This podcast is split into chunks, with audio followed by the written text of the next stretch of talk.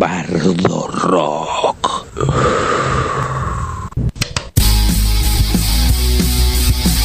Esto es Bardo Rock, de la pluma a la púa.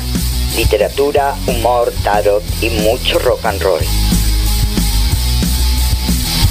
Nos estás escuchando por Radio Fénix en la 100.3 desde Martínez, provincia de Buenos Aires.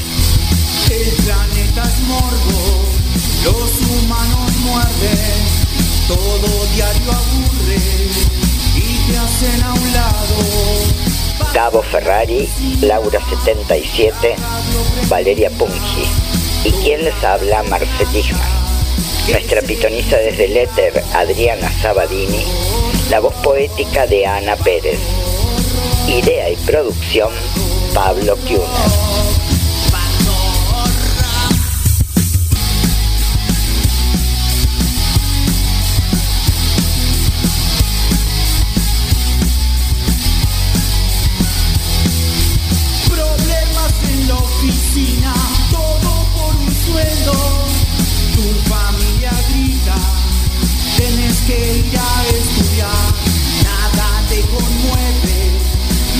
Cementerios. Grandes discos suenan y voz atrapada. Bardo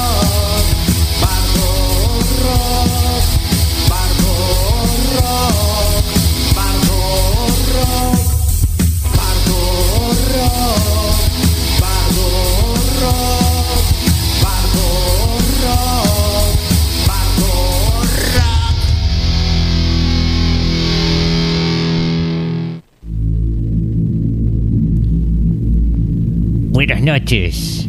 Buenas noches, queridos radioescuchas. Hola, ¿qué haces? ¿Todo bien? ¿Todo bien? Este es un programa y que escuchan todos los viernes a las 21 horas acá por la Fénix 100.3. ¿Qué tal?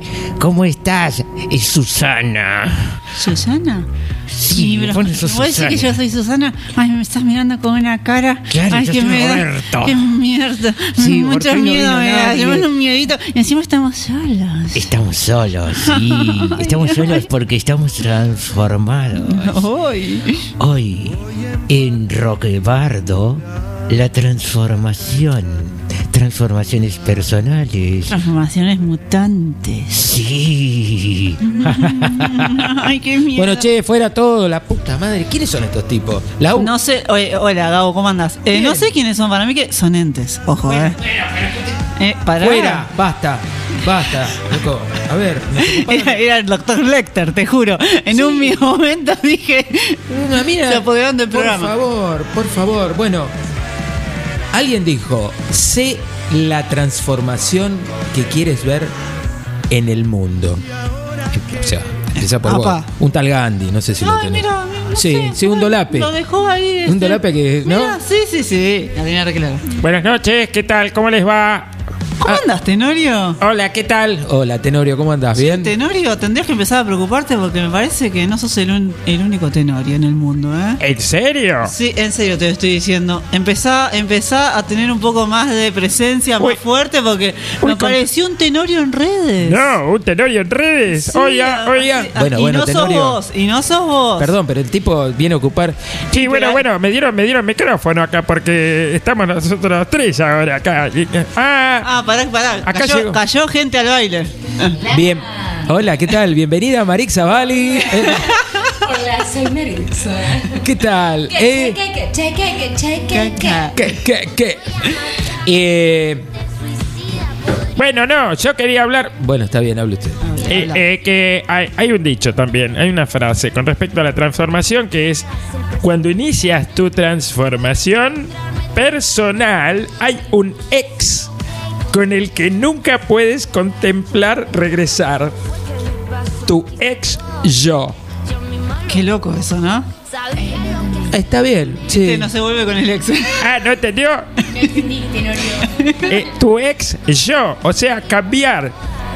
Ah, yo sí lo entendí. ¿Vos sabés que Ah, ¿te puedo decir algo, Tenorio? Bueno, dale.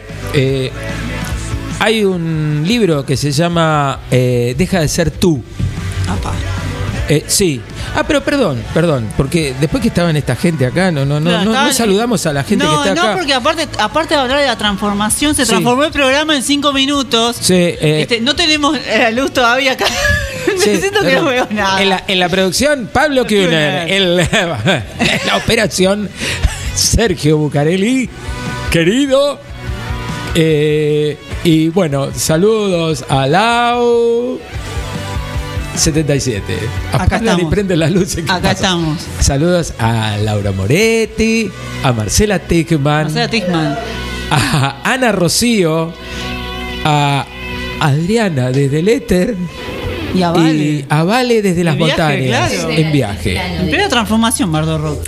No, lo que yo quería decirle a ustedes, no sé, este no no está. Pero bueno, estará en el éter. Por ¿Ustedes llegar. creen en los libros de, de autoayuda? qué sé yo? Porque hay un libro que. sí. A mí una amiga me tiró un tema, me tiró un libro. A mí una amiga me tiró. Hablemos bien, hablemos Me con tiró. propiedad. Por favor, hablemos con propiedad. me tiró un libro. socio, qué desde- socio. Mi amiga se fue hace mucho tiempo a México y me dijo, "Oh, este, Gaby, esta es la posta. Deja de ser tú. Escrito por un tal Joe Dispensa. ¿Viste? Todo pasa en Estados Unidos, qué sé yo. Do- Joe Dispensa. Y el tipo te explica así en, en un, en un idioma no tan esotérico y difícil Claro, más tranca. los cambios que vos podés llegar a hacer, pero vos tenés que dejar de ser el que sos con que todas las megas que tenés en la cabeza para, para cambiar. Y lo empecé a leer. bueno. ¿Y? Porque de- y está bueno, está ¿Viste? bueno. Todavía no llegué porque yo soy muy fiasca leyendo. Este el tema de que llegas a un punto donde tenés que meditar. Esa es una de las bases de- del tema del cambio. El tema es conocerse a vos mismo. Bueno, hay un libro que se llama Usted puede sanar su vida. Eh, yo seguro le voy a nombrar Sí, re mal, que Louis es Luis Hay. Hay. Pero vos sabés que es un diario ese. Sí. Es como un diario que vos, eh, donde vos supuestamente tenés que notar tus cambios y hacer esas actividades. A mí me resulta bastante. eh, Estoy, Incluso- estoy ahí, todavía no, no arranqué. Ah, bueno, incluso si tenés alguna dolencia, la podés buscar ahí en el libro de Luis Hay. Y la encontrás, Y te, y te encontrás y decís, apa. Alta transformación esa. Yo era adolescente, estaba erróneas. No sé si lo leyeron. ¿Cómo se llama? Eh, Eh, no me acuerdo Ay, del ¿cómo se llama? autor. Wayne, de Wayne, algo así. Wayne ¿no? Dyer. Ese, Ese. que estaba Wayne bueno, Dyer. lo tengo en casa. bueno, Ese está bueno. es un tipo también de, de ese, de ese club. Pero este Joe Dispensa, esta amiga, una amiga muy especial, que me dijo, Gaby es la posta eh, para que salgas a... Está bueno cuando te lo recomienda un amigo. Sí. Porque es como, che, te falta esto vos, me parece. Y va, va por ahí la transformación de co- como consejo. Sí. También. eh. Es interesante verlo desde ahí. Bueno, acá de Bardo Rock hoy vamos a verlo por distintos lados. Sí, vamos a verlo por el lado del cine, por el lado del rock, por el lado del- de la mesa, por el lado por abajo, por arriba. Y este... Y bueno, hay que, yo creo que hay que cambiar. Es que todo el tiempo cambiamos, no somos los mismos. Sí, Hace es- 10 años atrás vos eras así. No. Vos, Lau. Estamos en constante transformación. Claro, todo el tiempo te, te vas Y si no- transformando. Si no, estamos en constante transformación, es- es- tenemos que matarnos, porque el mundo avanza, avanza, avanza, la mentalidad avanza y nos quedamos atrás. Y no- Claro, es como Ahora- un punto muerto. Es un temita amplio, Es ¿eh? interesante porque es interminable. Que Porque no sabemos quiénes vamos a hacer de acá, que sea mañana. O sea, Sí, y transformaciones por tantos lados, ¿no? Claro, por Este, por el lado del ISPA, ¿necesitamos transformar algo? Eh, sí. Este, bueno, acá estamos. Esto es como un living, esto es como la cocina de la casa. sí. Así, che, alcanzame, pasamos mate. Vamos a nombrar ahí las redes, por dónde nos pueden Cierto, escuchar hoy. empecemos así. Ah, Bueno, fmfenix.com.ar, arroba bardo.rock y bardo rock en Facebook. Ahí le mandamos también este saludos a todos los que están escuchando del otro lado. Sí, por favor, comuníquense con nosotros a ver qué tipo de transformación. Hola, barderos. Esa, Marce, esa, esa Santos. voz, esa voz única, ¿eh? Qué lindo, ¿eh? Oh. Siendo las 21.09. ¿Cómo está el clima ahí, Marce? Acá, donde estoy yo sentada, Esa. acá hay 12 grados. Ahí. ¿Y afuera? Ahí donde están ustedes, no. No sé, no, 20 y pico y acá, hace No, calor. Ah, la. tengo Está divino y Sí, mañana va a ser 19 grados, sol, domingo también. Por suerte. Va a estar divino. Bueno, hay que transformarse, hay que tra- No, no sé, quise probar algo, No hay que pero. conformarse, No, Tenorio, ¿por hay qué transformarse. ¿Conformarse Sí, no, o no, transformarse? perdón, no, no, conformarse no, no, no, no, yo estoy de acuerdo jamás. con eso. Sí, sí, sí. Este, perdón, este, perdón, pelado. Y del otro lado del vidrio yo quería saber cómo, cómo está el, el productor que está por cumplir años. Ay, ¿Cómo se viven esos últimos días? ¿Hoy es? o ya? ¿Ya es tu cumpleaños? Ya hoy. ¿Ya hoy es? Yo creí que era mañana tu cumpleaños. No, hoy. ¡Feliz cumple, Pablo Feliz Kuhner! cumple al productor Pablo. ¡Pablo! Que lo cumpla. feliz, que lo cumpla feliz, que lo cumpla Pablito, que lo cumpla feliz. Te queremos. Te amo, Kuhner. Y bueno, arranquemos con un hermoso tema. Parecemos el mismo Pongámosle música. Ponele música, ponele. Pongámosle música. ¿Música? Pongámosle música.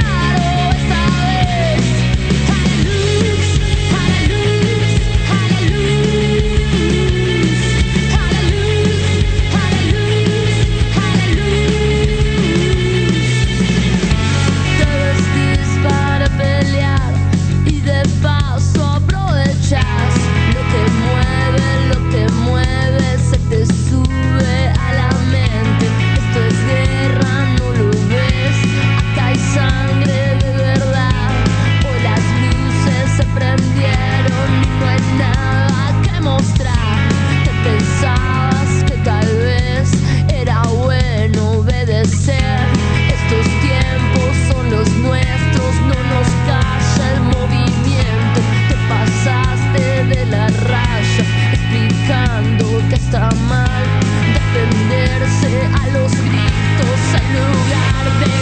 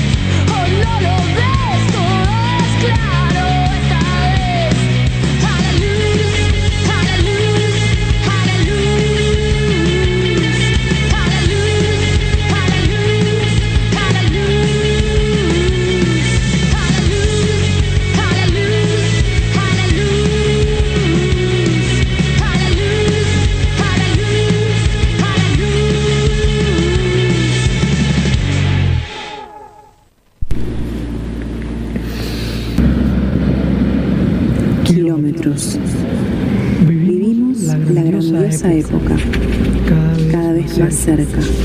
El sentir se ha digitalizado. No es algo extraño. Los kilómetros se convierten en segundos. Hemos creado medios telepáticos, cautivas relaciones generadas sin miradas. Vivimos la más grandiosa época.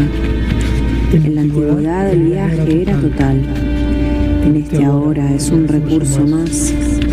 En un clic los kilómetros se transforman en pantallas. Estoy en búsqueda de ese hueco en mi garganta, ese túnel en conexión al corazón. Hoy, ahora, es la hora del sol. Vivo en la luna, el contagio sinuoso y extenso. Oceánica, me animo a leer la mirada en el silencio, mestiza de vidas pasadas. Descifro la nueva era entre sueños. Allí la fuente, allí los mensajes del viento, el vuelo, el vuelo a kilómetros de distancia.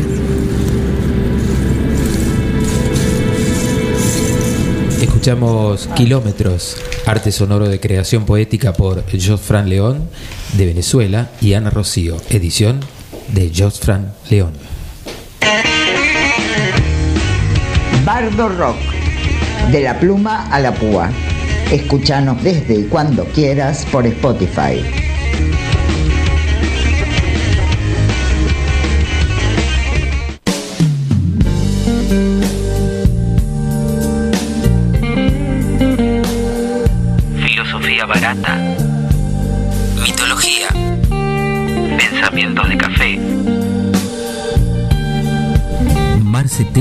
Te propone encender una lucecita para encarar el fin de que ya está comenzando.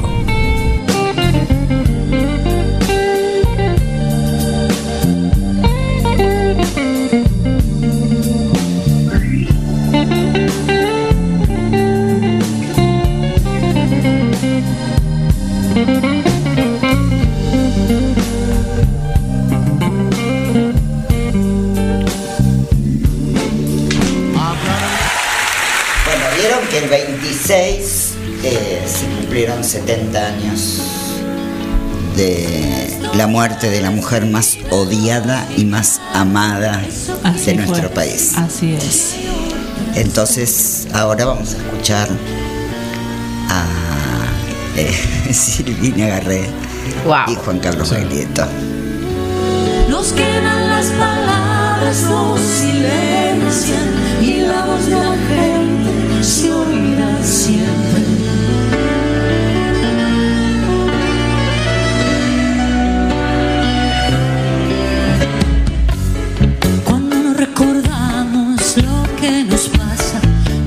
suceder la misma cosa.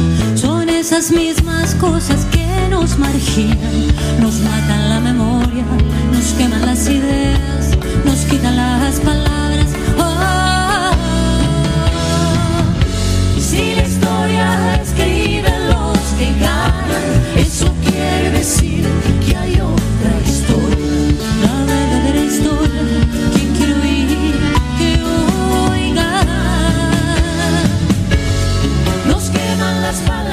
Bueno, y resulta que investigando, parece que el primer gran problema de la historia en la filosofía es el problema del cambio y la transformación.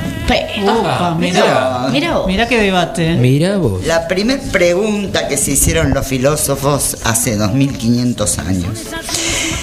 Entonces, eh, ¿cómo es posible que las cosas cambien? Se preguntaban. Pero no es tan sencillo de comprender desde la cabeza. Entonces vamos a imaginar algo, vamos a imaginar un papel ardiendo. Cuando vemos el papel arder, observamos ese proceso. Ese papel se transforma en ceniza. Donde antes había papel, solamente quedan cenizas. ¿Sí? Sin embargo, estamos de acuerdo con que el papel no es ceniza. Papel y ceniza son cosas muy distintas. Entonces la pregunta dice, la pregunta que se hicieron los filósofos es ¿cómo es posible que el papel se transforme en ceniza? Qué gente rebuscada. Porque le prendiste fuego, hermano. ¿Cómo es posible que algo que existía, que era el papel, deje de existir y algo que no existía, que es la ceniza, empiece a existir? Claro. ¿Cómo puede surgir algo de la nada? Eso es lo que se preguntaron. Es que en realidad hacer filosofía Creaste es preguntarse- ceniza, preguntarse ¿no? constantemente. Creaste, el cambio creó ceniza, por ejemplo. No sé Claro, pero hay una transformación, Hay una transformación. ahí, claro, tal cual. Entonces, eh, la respuesta general que le dan los filósofos, o que le- no, que le daban y que le dan eh, Para que hace, tenga.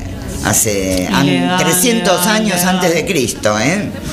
Dice, para ellos existe una materia primigenia, de la que salen todas. Es un arjé, se llama. Arge. Arjé, que significa principio, Tiene que ver con en Argentina. Tiene que ver griego. con Argentina.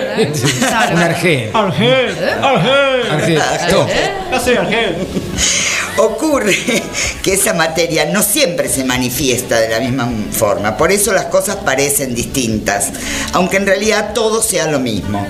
Estos primeros filósofos que llamaremos presocráticos se diferenciarán en el arjé, pues cada uno lo define de una manera distinta.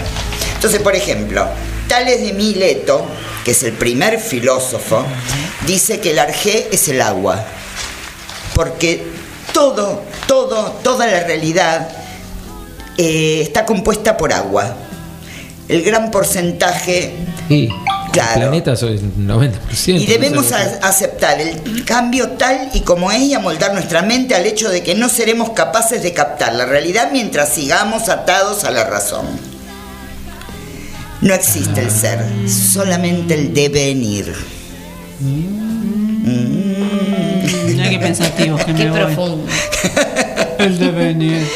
Bueno, y después tenemos a Parménides, que sostiene que el camino, el cambio es imposible, pues no es racional. No podemos pensar la contradicción, es decir, que las cosas son y no son a la vez, no puede ser. Entonces, debajo de, de esa apariencia, de ese mundo engañador, nada cambia jamás. Todo es estable y fijo, sujeto a las reglas de la razón, siempre fiables y siempre exactas. O sea, entre ellos mismos se contradecían. No, Sí, cada cual tiene su cada teoría, uno. ¿no? cada- Entonces, por ejemplo, tenemos Axímenes que dice que el arjé es el aire, pues es una sustancia que vamos a encontrar en todas partes. Para él el agua no es más que el otro decía, ¿cómo se llamaba? Eh, Tales de Mileto, Tales de Mileto. Sí. que decía que el arjé era el agua. Bueno, Anaxímenes dice que es el aire. Para él el agua no es más que aire solidificado. Y todos los seres, seres vivos necesitan aire para vivir. Por lo tanto, el arjé, aquello lo que, que es lo realmente real, es el aire. Después está Anaximandro, que dice que el ar- arjé era algo que no sabemos lo que es. Qué loco. Es decir, existe, pero no podemos saber que... Son locos los nombres, ¿no? Sí. Y después está... Y después con este ya hemos hablado algo, de Empédocles. Sí. Empédocles. Empédocles. Empédocles. Ese, ese es el Allá mío. está aquí uno haciendo. Sí, Sí. Pedocles, dale, dale. Es un dice fan. Nada. Me representa. Lo, lo subimos allá arriba, lo representa, lo idolatramos, Sí, bien. sí, voto su lista. Empédocles. Empedocles, Em- vivo, vive Empedocles. Empédocles decía que la realidad consta de cuatro elementos, tierra, agua, fuego y aire. Ah, mira. Y que las cosas son diferentes dependiendo de la combinación de elementos que tengan. Anaxágoras decía que lo realmente real era el nous, o sea, la inteligencia. Upa, Upa, qué- qué- qué cool que suena eso. Tiró Que una la- definición ahí, el tipo Que la dijo. inteligencia, solamente la inteligencia daba sentido a todo lo que existe. El no. Nos recagó a todos los otros giles, dijo, ya está, yo tiro esta. Bien. Es más, lo exiliaron de Atenas. Por eso. Por, Claro. por decir que el sol. Por eso. por decir que el sol era un dios, no era un dios, perdón, sino una masa de hierro incandescente. Epa. Y que la luna-. Uh, no te metas con el Se meta con el sol, amigo. Y que la luna era una gran piedra, una gran roca que reflejaba la luz del sol. Ahí no estaba No muy estaba equivocado, ¿eh? claro. Ojota, Y puso un boliche que se llama Y No, que el sol no era un dios también. Nose Lo que pasa bailable. que a los armenios... Venite, venite hoy a Nous Bailable a las 23 a pasitos de acá de Martínez. Nous Bailable. Dos por uno en la barra. Esto se está desmadrando. Bueno, y después estaba Demócrito. Demócrito. Este era un genio, Demócrito. ¿Sí? Sí, porque defendía la idea que la realidad está compuesta de unas partículas invisibles Opa. e indivisibles que se agrupan para formar cuerpos. Qué difícil comprobarte, ¿no? Todo Claro, esto. todo súper Bueno, pero, Me encanta, pero me encanta. esto, mira, dependiendo del tipo y cantidad de partículas, los cuerpos serán de una manera u otra. ¿Y sabes cómo las llamó a estas partículas? ¿Cómo? Átomos. Ah, adelantadito. ¿Viste? Hace 2500 Epa. años. Ojo. Ah, átomo. Y después de mucho... Desinflamante. átomo. Toma pavo. No, pavo, átomo, eh, átomo. No, no, pero que. Mira. Demócrito no me, no me sonaba que un tipo que iba a tirar una más precisa. Por ahí dije, este es el salame. que- No. Y la tenía. Bueno, y escuchamos ahora un ratito al averizo y después les Us. cuento algo más. Oh, Vamos para el sur.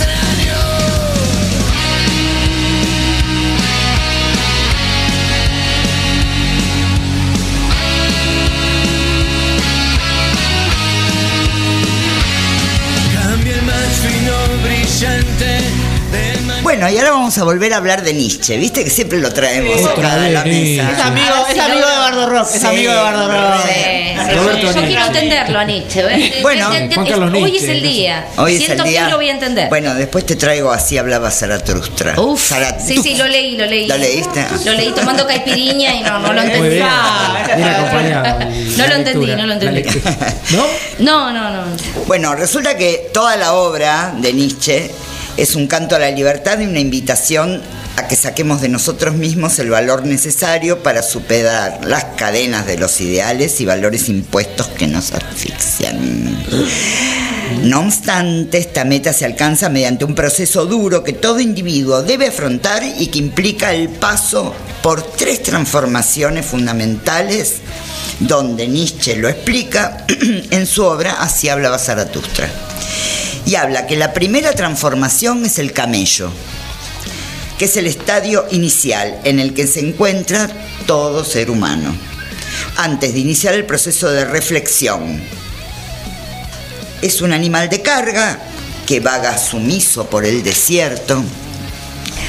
La carga, el peso del camello son todos los valores impuestos por la cultura que tiene que arrastrar con su vida, valores que le oprimen, que le hacen vivir teniendo el sacrificio como único ideal. El camello es aquel que marcha voluntariamente al desierto, a aquella versión de la vida árida, desesperante y torturadora en la que lo único esperable es el dolor y el malestar. Vivir la vida llevando cargas ajenas nos convierte en seres grises, tristes, nihilistas.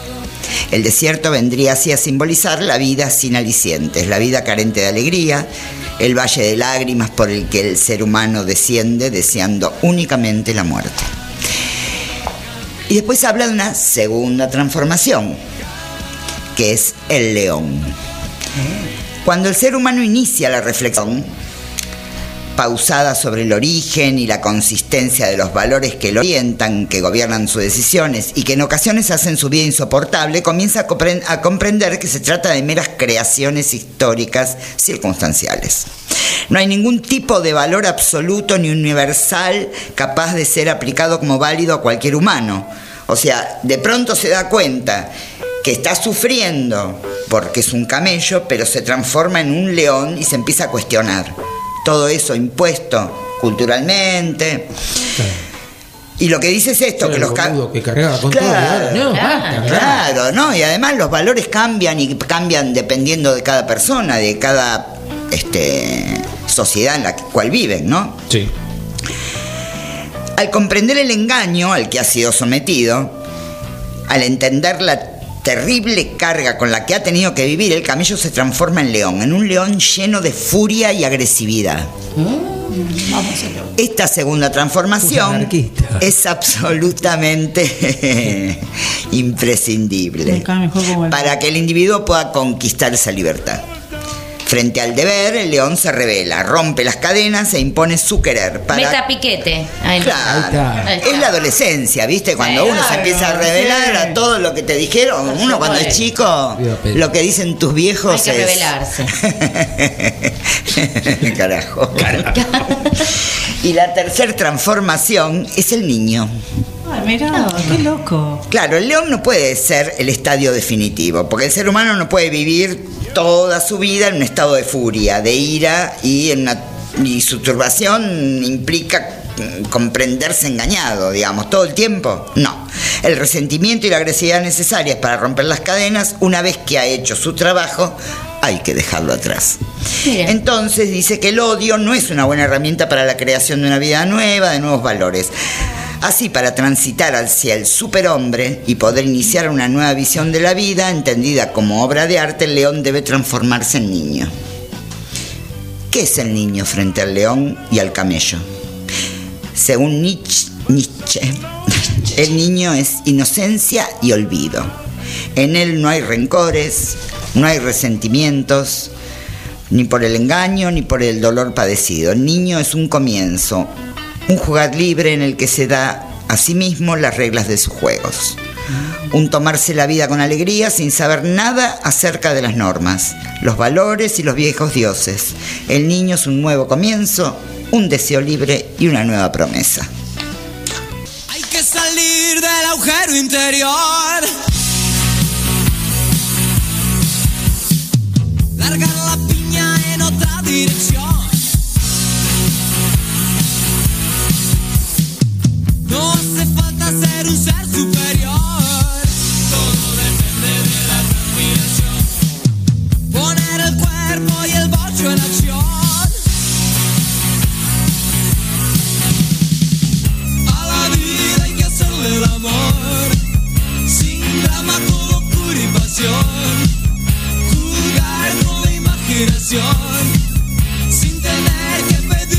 pedir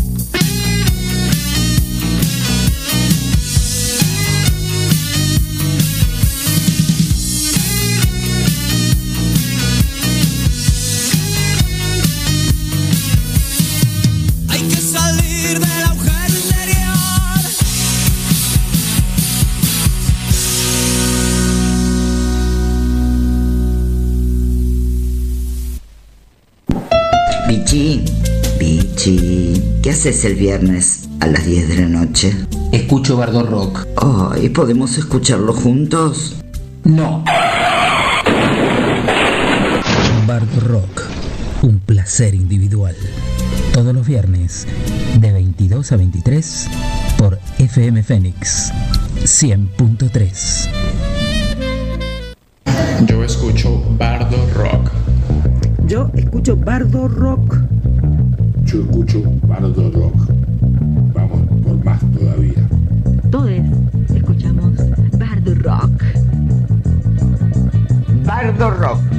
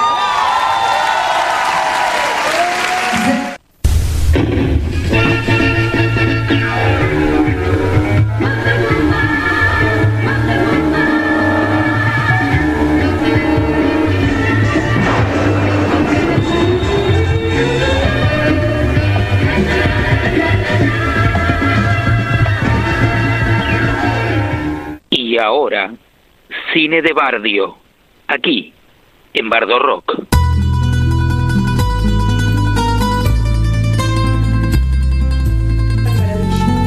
Hola, ¿qué tal? Buenas noches. Esto es Cine de Barrio. En Fénix 100.3. relajado, muy relajado. Tenemos tanta, tantas, tantas películas de transformaciones. Por sé. Bueno, vamos a empezar con el Día de la Marmota del año 93, con un tal Bill Murray, Andy McDowell, Chris Elliott. Fue escrita por Rami y Davis Rubin, basada en una historia de el tal Rubin, donde Murray interpreta a un arrogante meteorólogo de la televisión de Pittsburgh que mientras cubre un evento anual el Día de la Marmota en Punxsutawney New Way, repitiendo el mismo día una y otra vez. El meteorólogo de la emisora, Bill Murray, acompañado por su productor, acude con su técnico de grabación a este, este pueblo, que ya lo nombré y no me sale, una pequeña población de Pensilvania en la que cada 2 de febrero, en pleno invierno, el comportamiento de una marmota en la fiesta local determina cuánto tiempo queda hasta que termine la estación fría, el famoso Día de la Marmota. Y Phil es un hombre frustrado en sus ambiciones, aburrido con su trabajo, egoísta, grosero, arrogante, piensa que su carrera profesional no avanza todo lo que lo rápido que merece. Y bueno, realizadas las tomas de presentación, la marmota es transmitida por televisión. El pequeño grupo regresa a Pittsburgh para poder cubrir el noticiario de las 5 de la tarde en una furgoneta, pero cae una tormenta de nieve, cierra las carreteras y los obliga a pasar la noche en el pueblo. Bueno, el tipo regresa a la habitación de su hotel, eh, una gran casa convertida en hostería de turistas, y a la mañana siguiente suena el despertador con la misma música del día anterior. Bueno, no la traje, canta Cher y Sony, búsquenla en, YouTube. I got you, baby. I got you, baby. Ese es el tema. you. Y el programa de radio, a medida que se viste y acude al comedor para desayunar, el incrédulo Phil se va dando cuenta de que está viviendo el mismo día. Una y otra vez. ¿A quién no le pasó, no? Hasta que todo se repite nuevamente y bueno. No les voy a contar toda la película, pero tipo va viviendo muy interesante, muy, Muy buena película. Otra de transformaciones es La Sociedad de los Poetas Muertos. Upa. Sí. Para algunos fue una película pochocle, se llevó año 89. ¿Cómo pochoclera? Yo, sí, yo he escuchado gente que dice, nah, esa película, sí. No, este, nada que ver. Peter Weir la dirigió, Robin Williams y Ethan Hawke trabaja. Sí. Bueno, eh, digamos que fue el año 89 y justamente ese año fue un año de transformaciones en el mundo porque cayó una pared, ¿no? Ah, El esa, muro. ah, esa pared. El murito. El murito ese que habían hecho. Llega un nuevo año en la elitista y conservadora escuela Welton, donde aparece un nuevo profesor, John Keating, interpretado por Robin Williams. Mientras espera la presentación del nuevo profesor, este les pide que salgan del aula y en el pasillo cita un poema de Walt Whitman que dedicó al presidente Abraham Lincoln. Oh, capitán, mi capitán. Bueno, poco después se refiere a la clase de un alumno de primera generación e indica que no ha comprendido el concepto de carpe diem y que ahora desde el más allá, pide a los nuevos alumnos que no pierdan lo que nunca podrán recuperar, o sea, el tiempo. O sea, el tipo cambia totalmente la forma de enseñanza. Y, y bueno, y les cuenta lo de, lo de la cueva.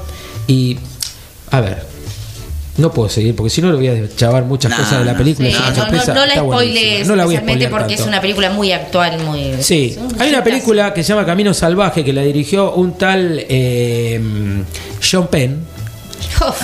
Escribió el guion y la dirección. Y es la historia real de un pibe que eh, la, la película se inicia paralelamente en dos momentos cruciales en la vida de Christopher McCandles. Un flaco que dijo basta Se de esta vida de universidad, qué sé yo, y se las tomó. No sé si la vieron. Sí, por supuesto. Bueno, y termina en Alaska viviendo con lo que tiene y rebuscándosela para. Bueno, Sí.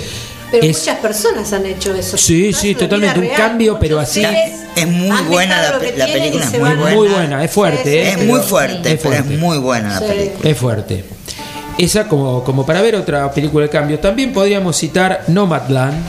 ¿Cuál? Una película, Nomadland. Una película con guion y dirección de, de una, de, una, de una chica que se llama Chloe Zhao. Frances McDormand, Una genia. una genia, actriz de la hostia. Mm. Es del año 2020 la película. Y estuvo nominada al Oscar. y estuvo nominada al Oscar y ella ganó como mejor actriz. Me decís el nombre nuevo. Las vueltas de la vida hicieron que una mujer McDormand. nacida en Nomadland Nomad eh, Land. Si querés te muestro acá, lo tengo. No, claro, está, está traduciendo. todo. Eh, las vueltas de la vida hicieron que una mujer nacida en Beijing hace 30 bueno esta es la, la- perdón estaba leyendo la historia de la directora en realidad está ambientada en el 2011 la película y narra la, la historia de una de una mujer que enviuda y a su vez cierra la fábrica donde trabajaba el marido y, y ella que fabricaba tabiques de Durlock y este y bueno la mina se queda sin laburo y el pueblo se vuelve fantasma porque esa fábrica Era, sostenía al, claro. al pueblo. Entonces, la mina agarra una minivan toda modesta y media rotosa y sale así. La mina es exagenaria y sin hijos. Y, este, y sale a la búsqueda desde la ruta a ver qué pasa. Bueno, y en pocas palabras, con ciertos rasgos de generosidad y solidaridad, pese a los múltiples golpes de la vida, comienza a seguir un circuito de trabajadores golondrina y preparar despachos en plantas distribuidoras, limpia baños, cosecha papas y empieza a mostrarte la vida de la gente que vive nómade. Zarpado. Sí, es zarpada la historia. Alta decisión. Sí, sí, sí. Eh, bueno, para rematarla, sí. A ver, Contame. ¿qué otra película tenés? Eso. No, para, para darle una nota de color, eh, vamos a una película argentina que se llama Reloca. Muy buena, es buenísima. donde trabaja Natalia Oreiro. Me encanta. Eh, es, una, es una remake de una película chilena en realidad. Ah, mira. Sí, vamos a decirlo, que se eso llama no Sin. Filtro. Eso no sabía. Claro, la película es del 2016, la de Sin Filtro. Esta Reloca es del 2018.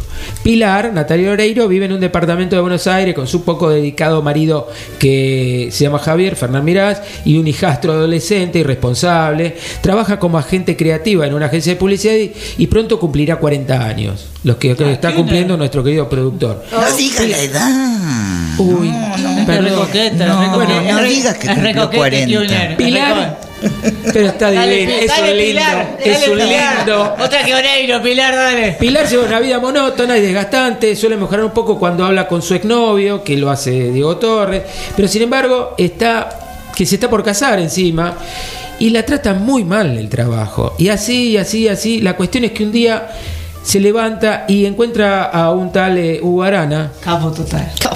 que le tira, así lo vamos a abreviar un poco, le tira una, una posta que es un ritual para que la mina haga y se acaben todos sus problemas, ¿no?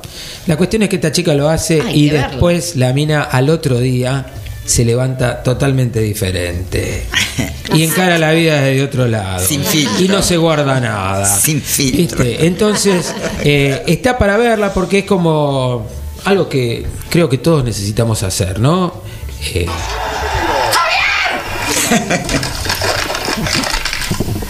¿Qué pasa? ¿Qué estás haciendo? pasa? Nada, no, que estaba, estaba un poco bloqueado. Me compré una Play para descomprimir. Tu hijo está en nuestro cuarto filmando una porno. ¿qué ¿De qué te reís? No me río. ¿Estás orgulloso? No, ¿qué querés que haga? Es tu hijo, Javier, nos está cogiendo el cuarto mientras vos estás acá. ¿Qué mierda es esta poronga?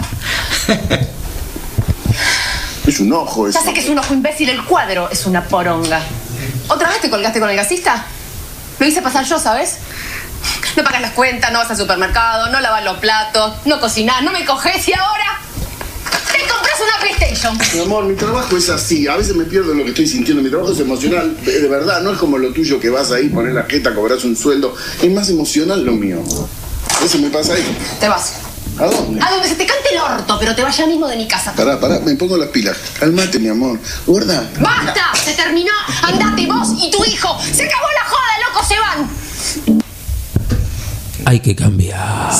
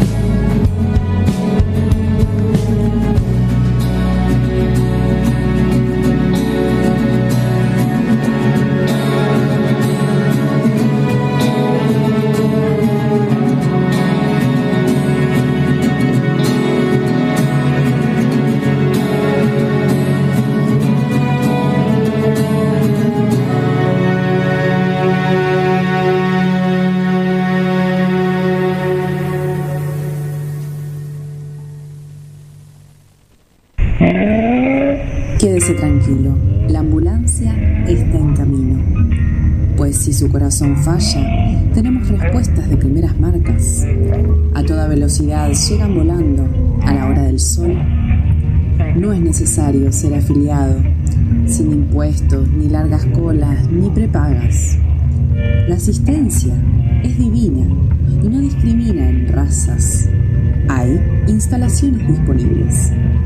Campos frescos esperan su llegada. Cultive la paciencia alterna y humana y escuche el silencio. Escuche. Allí habitan los mensajes. Si cerrando los ojos una luz ve a la distancia, recíbala con calma y llénese de dicha. Son los códigos de luz, las amapolas, ellas saben de la transmutación de las almas. Y nada de preocupaciones, todo lo que resta es libertad, en camino de crearse como la imagen de tus sueños. Que olvido en mi lugar diurno, como ahora, donde me habitan antiguos fantasmas que se superponen, como un vaivén en un tren, un viaje sin fin, mi comienzo, a cada instante, sin estar distante, consciente de lo que temen, haciendo la pintura desde el blanco del lienzo. Y así iniciar la aventura, dejar venir los colores que me habitan y que desconozco, sin que invada la premura, acoger la dulzura de lo nuevo y escuchando mi cuore golpeado y vivo. Deslizarme por los paisajes, cruzo los umbrales como líneas en fuga y me detengo a contemplar su mirada que devuelve la mía. Y en este suave reflejo me alejo de lo confuso y agradezco tan maravilloso espejo. Y en el encuentro, la pausa, que describe todo lo que no puede nombrarse. Y si entre las palabras hay abismos, y entre lo que digo y callo está la poesía, abro mis balcones de par en par. Por allí pasa el viento que peina las nubes en tránsito. Sutiles señales aparecen, se esparcen y desvanecen, llueve y para, aminora la marcha el corazón temeroso y oxidado. Encuentra la calma, la noche azul cae el rocío y alivia sus durezas. Ya no necesita, se abraza, encuentra en el adentro lo que tanto afuera buscó. En su espalda, el lado B de su corazón, se abre paso, después de años sin moverse. Escuchamos El lado B del corazón, realización y edición Ana Rocío.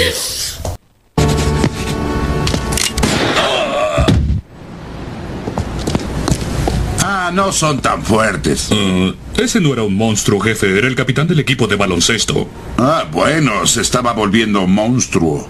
Sin hilo, un espacio donde la palabra se besa, se fusiona, se pega, se enciende con la música, con los discos, con los recuerdos, con los sueños. Rock y literatura. Rock y Laura 77.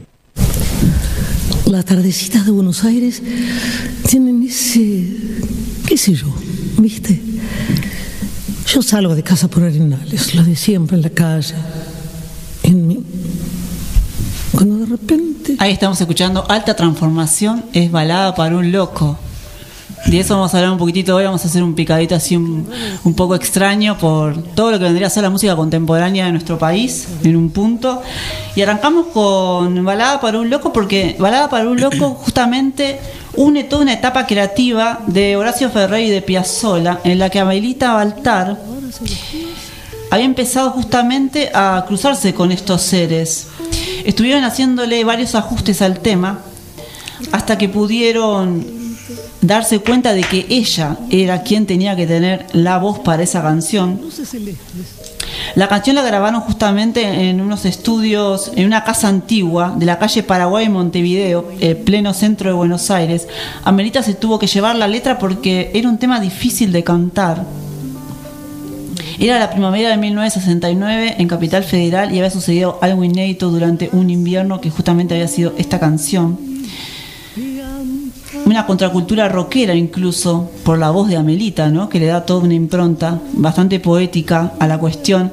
Piazzolla Ferrer encerrados en un departamento le dieron un tono bastante sutil, fuerte a esta, a esta obra, el bandoneón. Tararear la canción, el recitado inicial para muchos era la pieza clave en lo que fue la aparición de Amelita como mujer incluso dentro de ese tango. Cuando dice las tardecitas de Buenos Aires tienen ese qué sé yo, ¿viste? Ahí arranca todo y es todo un viaje psicodélico y un viaje de mucha transformación en una realidad cotidiana que unía a la rutina de Piazzolla, de Amelita, de Ferrer.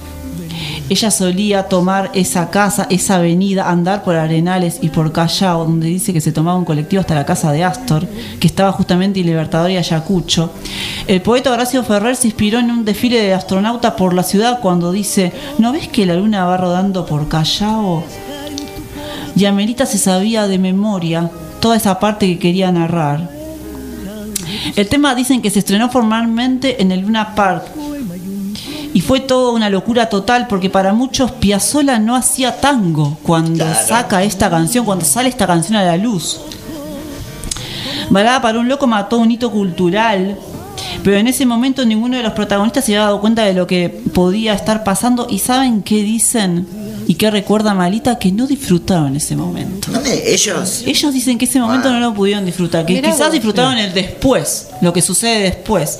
Porque es verdad, la adrenalina que te provoca crear una canción, No, es que producir se- una canción. además embarcaron en algo totalmente Totalmente distinto a lo que se venía porque no era tango, Sí. no era rock, no era Yo, ¿Qué mi- era, Mi viejo entonces? tanguero de Gardeliano y todo. La, no, Claro, fue y todo. además tan reversionado, ¿no? Claro. A lo largo de los años, Años.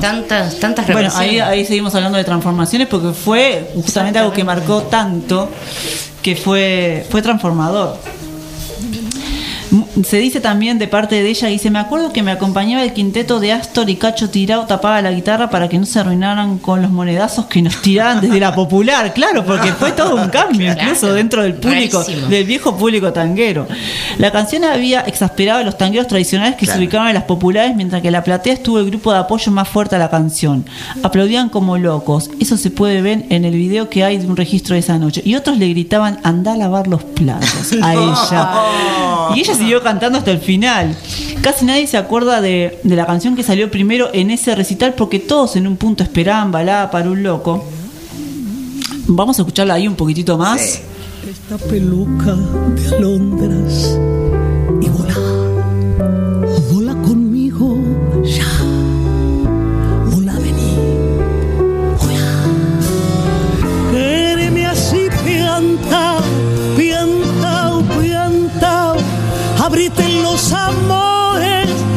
vamos a intentar la mágica locura total. Y hay una frase de Amelita que dice, yo pensé que nos iban a despedir por lo de Luna Park.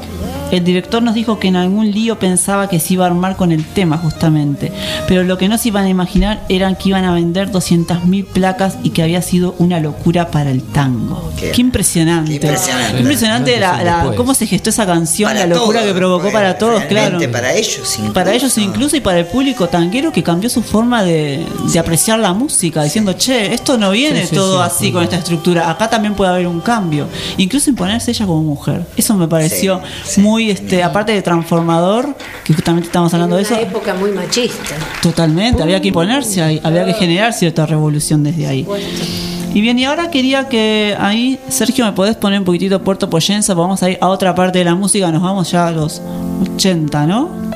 Eh, 70, 70 y pico, 80 sí. por ahí, ¿no? Vamos a escuchar un poquitito ahí. Sin que me diera cuenta yo, tal vez el miedo no dejó que apareciera. Ahí escuchamos a Marina Ross, que popularizó esta canción junto a Sandra Mianovich, convirtiéndolo en un himno hoy de la diversidad de Sí. género, ¿no? Total. Entonces trascendió todos los tipos de generaciones. Eh, bueno, es un sinónimo justamente Puerto Poyensa, eh, en lo que también suena a ser clásico, porque vos la citás o buscás a Marilina y vas a encontrar Puerto Poyensa. Entonces ahí también, dentro de lo que es la movida del rock y el movimiento gitero, encontrás un clásico. Celeste Carballo también la canta. Sí, por eso hay muchas Año la cantan. 82, nacida la- Bien. Mira. Exactamente. Mira, Y además era un 82. tema que en cualquier reunión, yo cuando era adolescente, que yo, en cualquier reunión se cantaba Puerto Poyensa, Poyensa. era, era, un, era re gitero. Absoluto, sí. Bueno, eh, Sandra Mianovich cuenta que Marilina había vuelto del exilio en 1981, acá cita esto, escribió esta canción, se la había dedicado a una persona, era algo íntimo, pero Sandra la escuchó y se la pidió para cantarla y grabarla, mira qué jugada. Marilina primero se negó y luego aceptó. Ningún éxito está asegurado, pero me contaron que bajo el asfalto, claro, ella venía de toda esa Claro. movida con Fontova. Sí. Entonces, eh, Puerto Poyensa eh, involucraba otra cuestión. En 2014 se volvieron a unir. Creo que hay un registro de encuentro en el estudio Sí, que sí. justamente es de. Entonces cuando dice, fuimos con Marilina y nuestras parejas, recordaba Sandra, le dije, tengo que conocer Puerto Poyensa, pero tengo que ir con vos. Y lo planificamos. Tomamos el ferry de Valencia a Mallorca, bajamos a las 5 o 6 de la mañana, recorrimos los 100 kilómetros que hay entre Palma y Puerto Poyensa y cuando llegamos el hotel todavía no estaba como para entrar. Entonces nos fuimos a hacer tiempo a la playa. Qué. Estuvimos sentadas en la arena viendo salir el sol en los amaneceres del Puerto Poyensa. Mágico. Puerto Poyensa también cuenta la historia de un amor prohibido, pero la prohibición, si bien responde a un contexto social de la época, estaba determinada por el miedo, pero no tanto por el miedo, ¿no? Por lo que dice justamente la canción. Y trasladándonos un poco más a lo que se expresa ese amor de esa época y de esos años, encontramos Me nació este amor que justamente eh, fue la fiesta musical del Día de la Visibilidad Lésbica en el Kirchner este año. Tomaron justamente la, la- una de las citas de las canciones. Entonces, artistas como eh, Lucy Patané, Paula Mafia, Chocolate Remix, Marina Bertoldi, Marina La Grasta y un par de chicas más eh, conmemoraron justamente el 7 de marzo eh, en honor justamente a Pepa Gaitán, cordobesa asesinada por lesbiana por el padrastro de su novia en marzo del 2010. Y como esto, justamente el Día de la Visibilidad es el 7 y el Día de la Mujer es el 8 de marzo, me nació este amor, resulta ser un viaje a través de las canciones, está en YouTube por si quieren eh, disfrutar ese registro y lleva mucho las palabras de las autoras y lesbianas del siglo XX y siglo XXI. Y hoy lo vivimos como una fiesta musical, justamente, que va desde el reggaetón hasta el pan rock, pasando por baladas, pero que le cantan justamente a esta lucha, a esta visibilidad y a todo eh, esto que, que justamente provoca lo que es la lucha de las mujeres y los movimientos en esta era. Por ejemplo, eh, ese encuentro lo, asesoró Barbie Recanati, que es una de las referentes de la música hoy, donde dice, la existencia de este evento en el Centro Cultural marca la importancia de reconocer de la cultura y la- a la visibilidad lésbica como una escena, como una escena artística llena de himnos clásicos. Otra de las autoras también eh, relaciona lo importante que es que las compositoras lesbianas eh, sean reconocidas dentro de la música, sean visibilizadas y lo viven como un estallido. Entonces, ahí vamos a escuchar un poquitito más de Puerto Poyenza. Alucinando el gordito de gafas que fue corriendo a cambiarse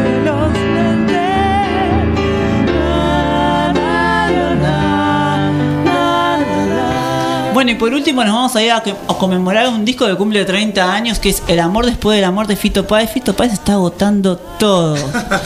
Zarpado, lo odio, todo, todo. Todo el mundo quiere ver a Fito, pibe de las nuevas generaciones, gente que Qué recuerda. es un disco que tiene 30 años y Fito es un artista de... La concha del pato, por decir así, tremendo. El año pasado. eh, La concha del pato. pato. El año pasado conmemoramos justamente en Bardo Rock a Charlie García, que cumplió 70 años y ahora nos encontramos conmemorando a Fito este año. Y nos encontramos con Tumbas de la Gloria, ¿no? Eh, primero voy a hablar un poquitito sobre El amor después del amor, que para Fito es un disco que se le fue de las manos, porque fue como que él pensaba, che, la puedo pegar o no, puedo crear un tema o no, y resulta que de ese disco salen un montón de hits para muchas generaciones. Él vive tumbas de la gloria como algo totalmente insensato, loco, en lo que alguno expresa muchas reflexiones personales, eh, la forma de reconocerse a sí mismo a través de esa canción. Y en lo que él dice es, Tumba de la Gloria es un pedido para no ser destrozado, es una sensación que es la gloria, el amor desde luego. Hay cabida para todo, dice Fito.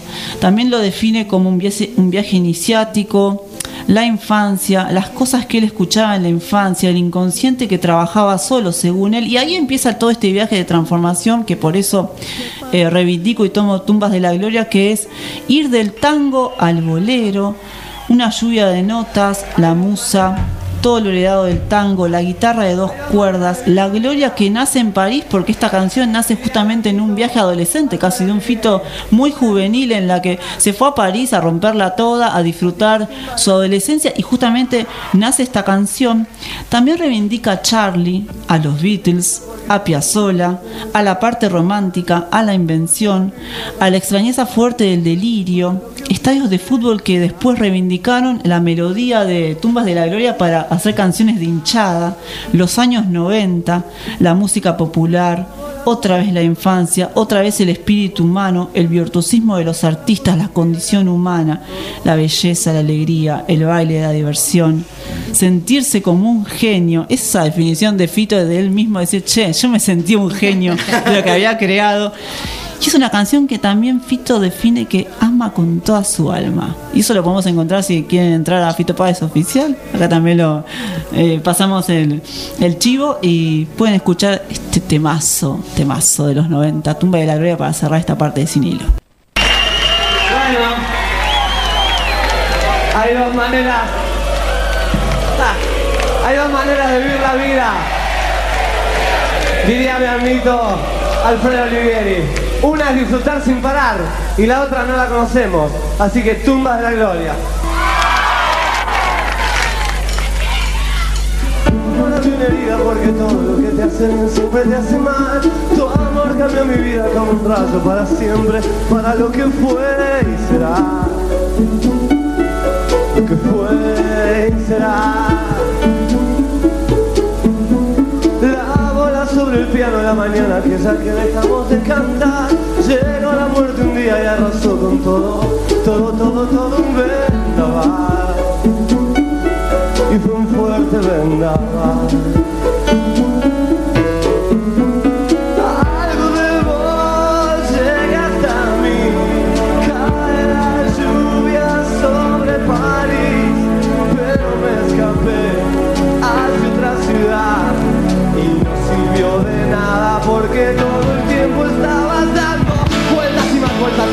Vida para tratar de reaccionar.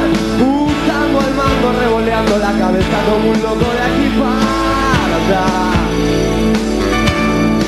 Y para allá.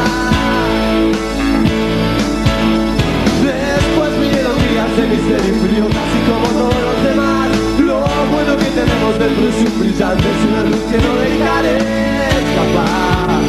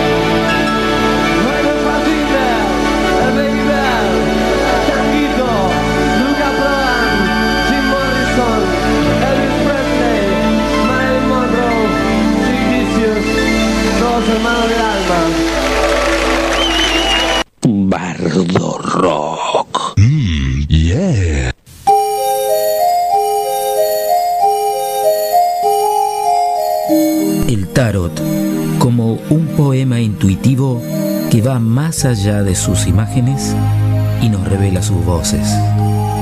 Adriana Sabadini nos presenta El tarot de los bardos.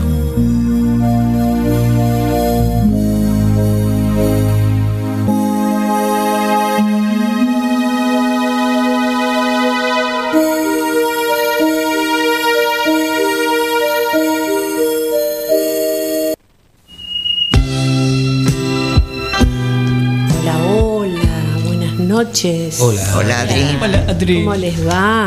Bien. Bueno, ¿qué tocábamos hoy? ¿Transformación? Sí. Mm. ¿Se transformaron ya? Estamos. Y sí, arrancamos transformados, ¿viste? Gente nueva. Arrancamos con. Con todos los temas que se tocaron, la verdad que es como para transformarse. Y te quedan bien los. Los. Lo- el peinado que tenés. Los pirinchos. Ah, te quedaron unos pirinchos ahí. Estás transformándote. Este, está Estás transformando. Se está transformando Marcela. Bueno, de- este, muchas veces nosotros este, esperamos cosas de la vida, ¿no? ¿Quién no espera cosas de la vida?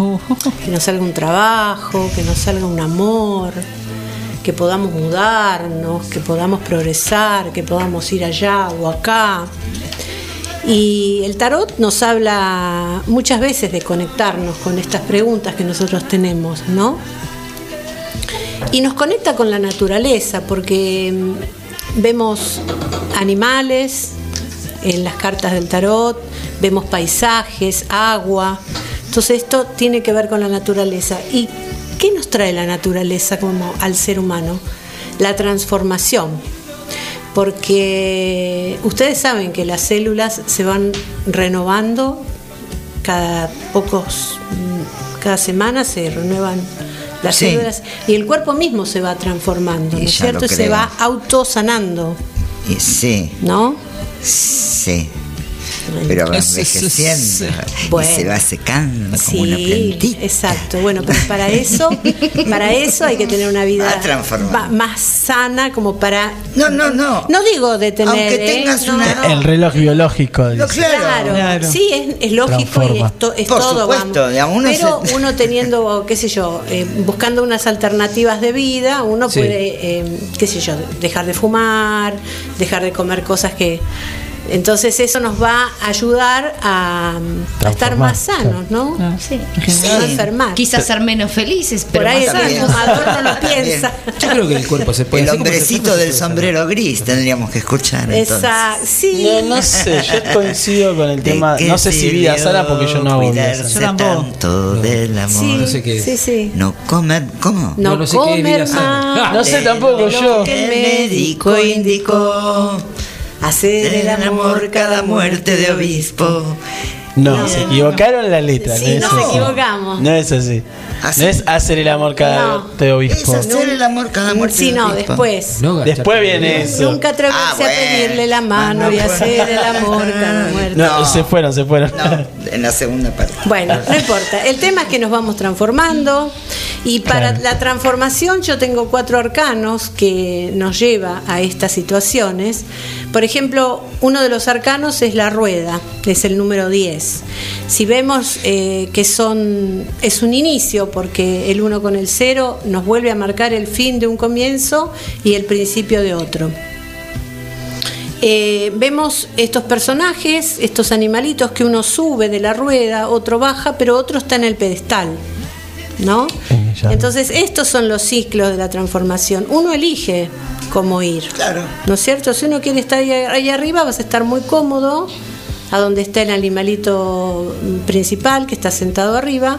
Y bueno, vas a estar ahí, no te vas a estar transformando mucho, porque vas a estar ahí muy quietito. Muy cómodo. Muy cómodo, exacto. ¿Para qué transformar si para qué incomodar? Exacto. En cambio, cuando subís, joder, pero, claro, y pero me acudo ahí arriba. pero esto qué significa? Que así como subís también podés bajar. O sea que la rueda puede ir en contra o a favor. También difieren las cartas que van alrededor para dónde giraría la ¿Con qué rueda. otras cartas ¿Con qué está, otras cartas? eh, acompañando? Pero es una rueda, de- es una, mm, una carta de transformación porque son procesos inconscientes. Por ejemplo, pueden hablar de mudanzas, de cambios relacionados con personas que van y vienen, de estas cosas que se, personas que se nos acercan, que Vínculos. vínculos, exacto. Eh, todo esto in- integra en un cambio, para bien o para mal. La rueda gira y repite.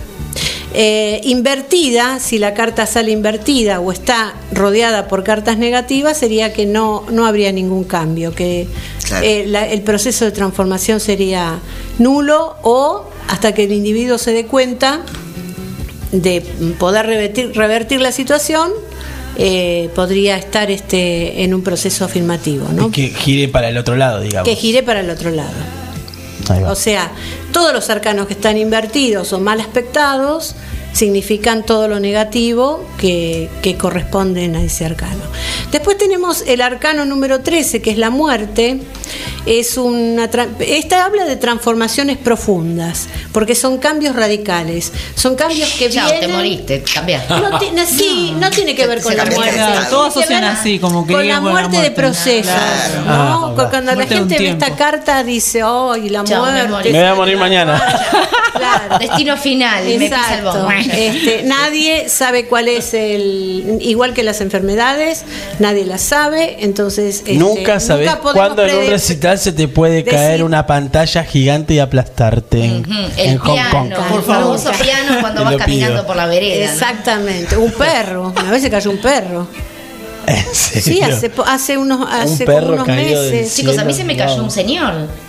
Iba caminando, saliendo de un Ah, edificio sí, y, contaste el otro día. y se me cayó un Ay, señor. qué horror. Sí, sí, sí. qué a, feo día- el ruido. a dos pasos míos. Pero ¿Quién lo tiró? ¿A espaldas o de ¿Quién lo frente? ¿Lo ¿O viste caer o te Él- fue.? lo, lo, vi- lo vi, lo vi, lo vi caer. Sí, sí, ¿Y sí. vive? Como dijo una No, que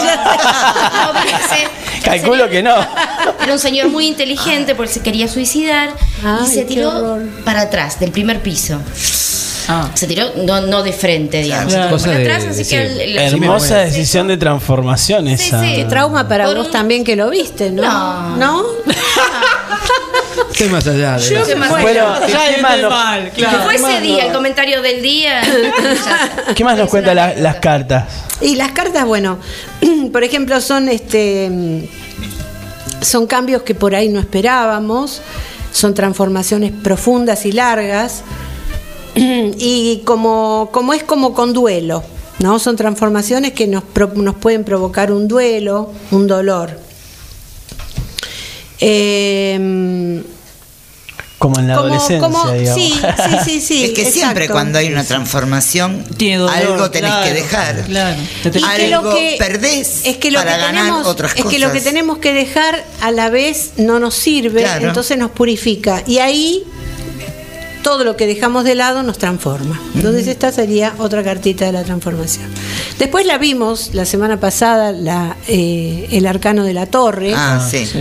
que viene un este es el número 16 donde hay una torre que se le cae la corona por un rayo que viene fulminante desde el cielo, que es un algo que se viene y que no es esperable y que se viene de repente y bueno, y los que están no se saben si estas dos personas se tiraron o los tiró el rayo, ¿no es Claro. cierto? Pero hay Eh. dos connotaciones. Si se tiraron es porque son conscientes de que el rayo los va a matar, entonces ahí vendrían la transformación. Y si los tiraron, bueno, te Bajón, caíste claro, y fue- fuiste. ah, fuiste. Fue- y fíjense que la, claro, y fíjense que la torre no tiene mm, no tiene puertas. No. Entonces por ahí estas personas lo que estarían pasando es una asfixia entre ellos, el, el- por ejemplo, cuando hay un matrimonio con mal convivencia, o personas que no se llevan bien, o un lugar donde uno se siente atrapado y no puede salir. Esto también es una liberación, buscar una salida. Entonces. ¿qué empieza? Empieza la transformación. Claro. Entonces volvemos otra vez a lo mismo, ¿no? Bueno, y el- eh, la última cartita es el juicio, que esto es un, el llamado de un ángel con una trompeta, donde hay una tumba que hay tres seres que se están levantando y orando hacia el ángel, como que Como una vieron, resurrección. como es una resurrección, pero es muy profunda y que no es tan visible. Ajá. Es una cosa más de adentro, más introspectiva. Eh, Que es a, tipo a nivel espiritual. es a nivel espiritual porque es, es de resurrección. Ajá. Es la carta de darse cuenta, del descubrimiento. Es la voz de la conciencia. Libera aspectos en mí que también me lleva a una transformación.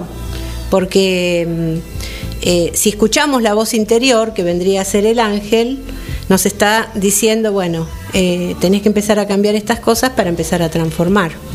Eso es lo que dice la carta, digamos. Cuando si yo voy, te consulto, me sale esa carta y me estás diciendo que tengo- Depende las cartas que estén alrededor y depende la pregunta. Claro. Sí, eh, de eso me recuerdo, pero digo, este, Porque esto también significa eh, eh, hacete cargo, tomá Claro. juicio, sé sé juicioso, ¿viste? Sé, tomá juicio de todo, ¿no?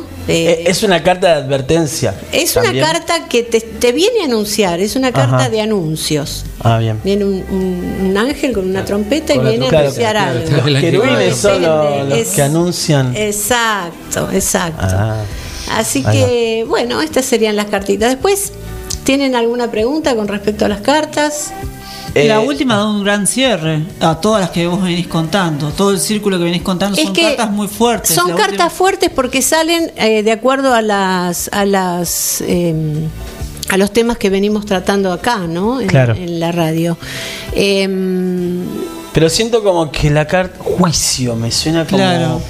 Wow, qué, qué pesado. Juicio. La carta de un juicio es como. Pero es un juicio divino, ojo, ¿eh? Por eso. No es como el juicio justamente. de la justicia, de Claro. la carta de la justicia que tiene balanza y que te puede decir, bueno, un abogado te está haciendo un juicio, un juez. No, Claro. este es un juicio divino, que es más profundo. Claro, Y que porque por es, ahí toda, es toda una mirada a vos mismo. Exactamente, ¿En qué parte es me una estoy- introspección. Sí, a, a nivel, al nivel de lo espiritual. También.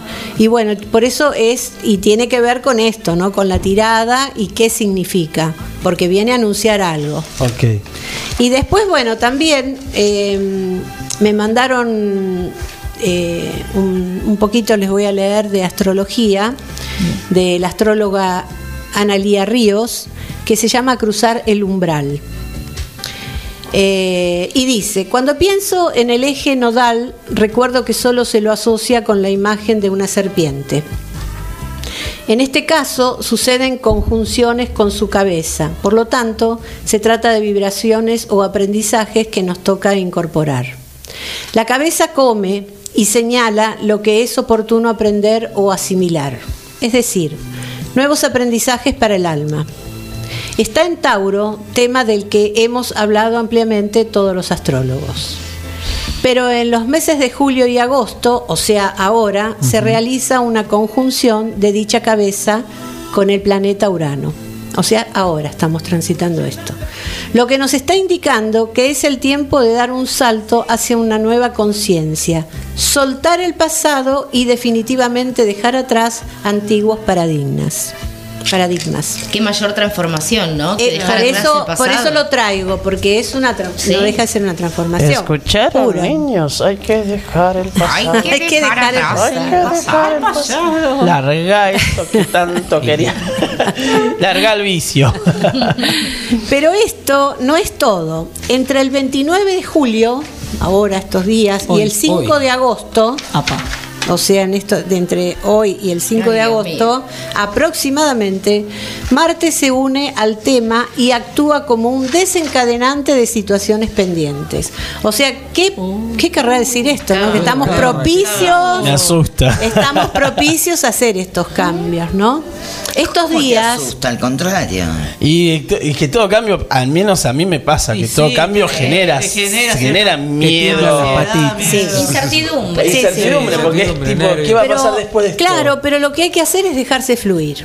Es No, confiar. por la- Claro, sí. sí. uno se puede asustar o se Porque puede. si no corres el riesgo de paralizarte. Exacto. No, ya sé, pero de todos Pero son modos. hay cambios que vienen energéticamente, o sea, uno, el que es capaz lo puede tomar y si no el otro está predispuesto. Es como que viene. No, y además le echas la culpa a Marte. También. Es genial, eso es Urano. O sea, en cuanto patinaste un poco. Maldito Urano.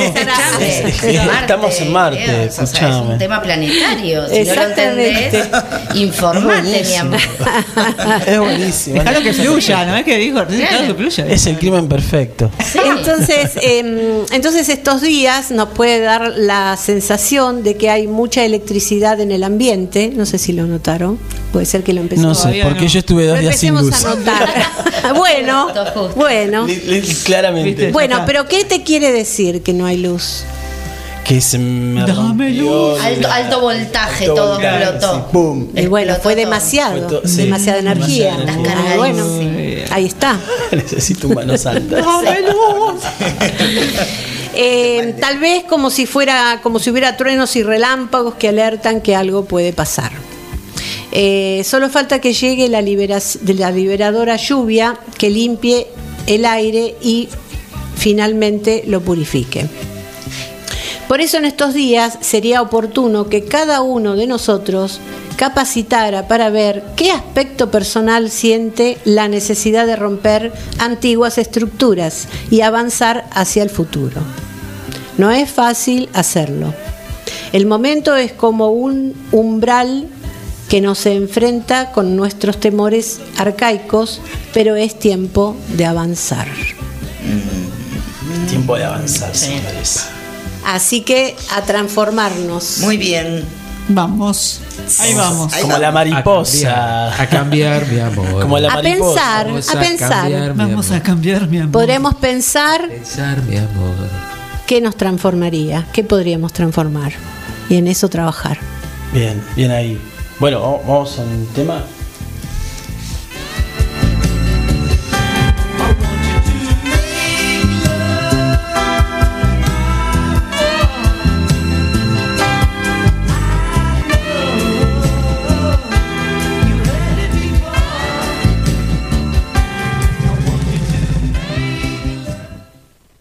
Hija, ¿cuántos años que tienes? Capaz que están en menos pausa ya, che. Si tiene 40 años, tiene que estar en menos pausa. A mí me agarraba eso y estaba en menos pausa a los 40 años. Si a ella le he venido a los 11, a los 40 tienen que hacerle un tratamiento. Eh, que tenga cuidado.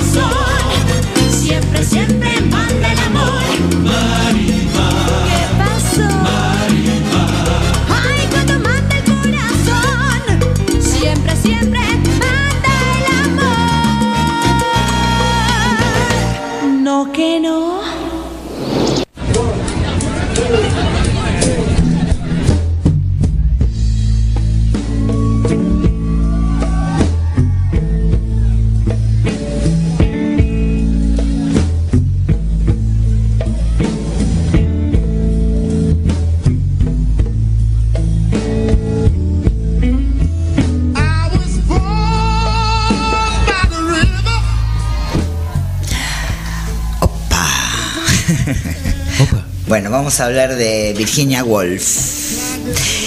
La hermana de Kike. No, perdón. Bueno, Virginia Woolf es que publicó un libro en 1928 que se llama Orlando, coma, una biografía. Orlando es la primer novela de la historia que tiene como protagonista a una persona transgénero. En 1928.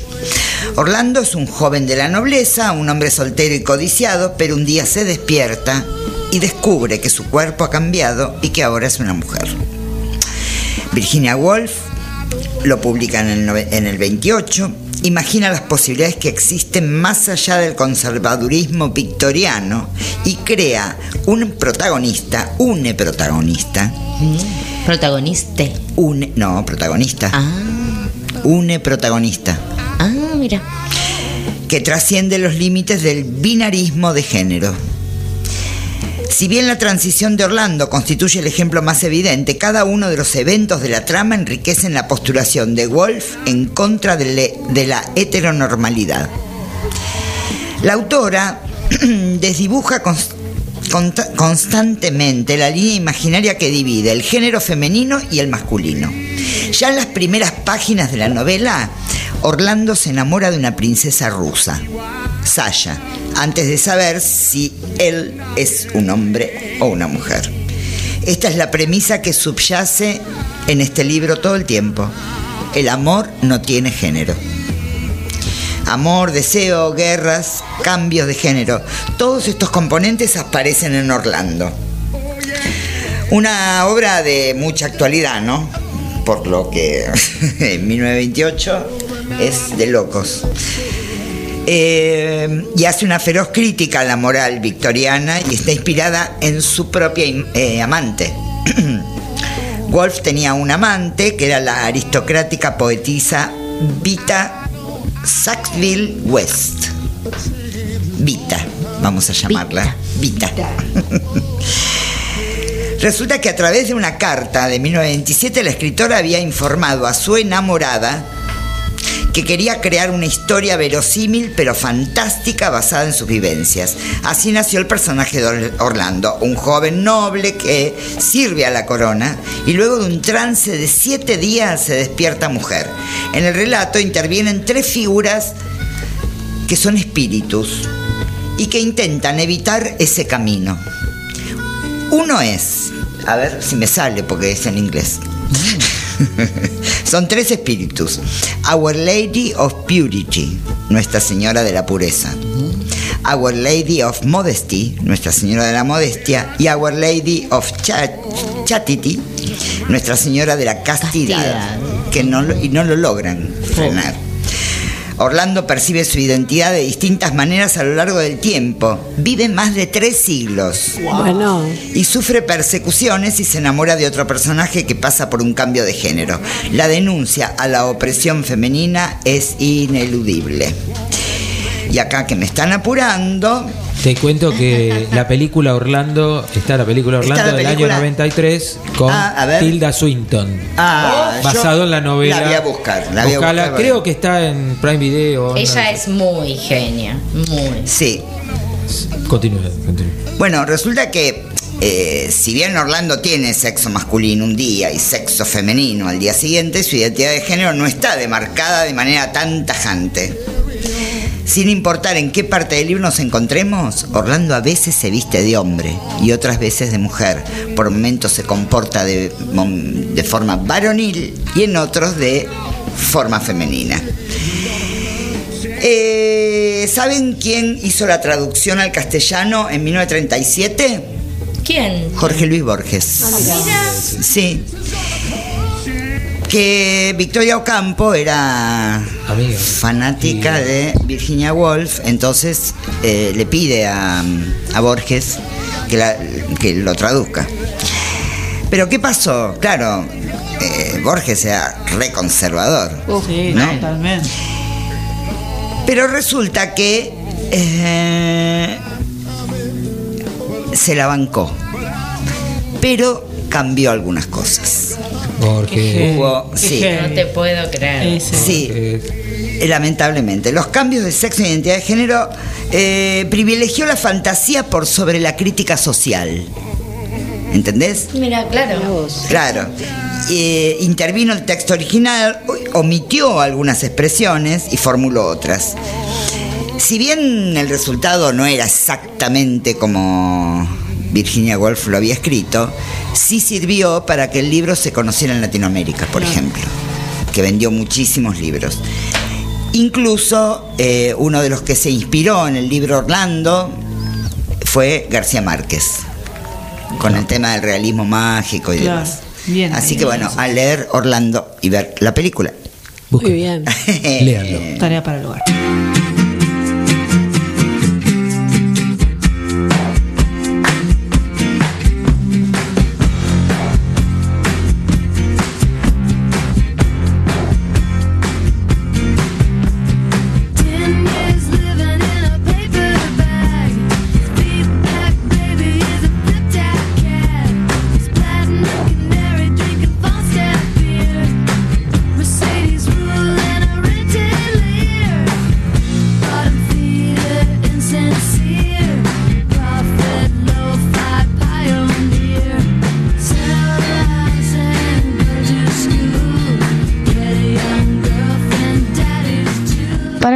Pescado es cuando, tipo, lo pescaste para matarlo, para mí. Pero si lo pescaste, tipo, para tenerlo, tipo, decoración, em, o sea, es pescado, mm, es pescado apenas lo sacás, pero después es pez. A ver, espera, déjame pensar. O sea, era un pez muerto adentro del agua y vos lo pescaste y pasa a ser un pescado. Ahí sí, pasa a ser un pescado cuando lo sacás porque ya estaba muerto. Y tipo lo vas a usar. O sea, solo si lo usás para venderlo para comida. Porque si no, tipo, si vos lo pescás y ya estaba muerto y lo ibas a usar para una tipo pecera, ponele, era un pez muerto y tipo, ah, está muerto y te das cuenta que está muerto, lo volvés a tirar al agua y sigue siendo un pez muerto. ¿entendés? Eh, ay, no sé, es un tema muy complicado. Por la blanda arena que lame el mar, pequeña huella no vuelve más. Un sendero solo de pena y silencio llegó hasta el agua profunda. Un sendero solo de penas mudas llegó hasta la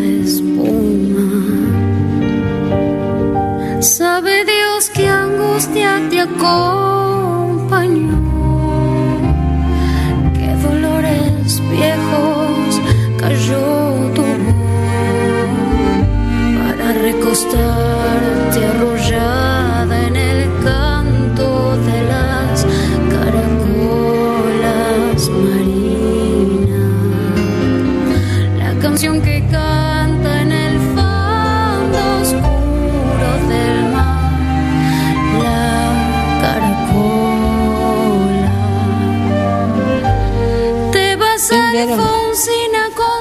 en la mejor parte les corto. Así soy de heavy, es re jodida, bardo rockera.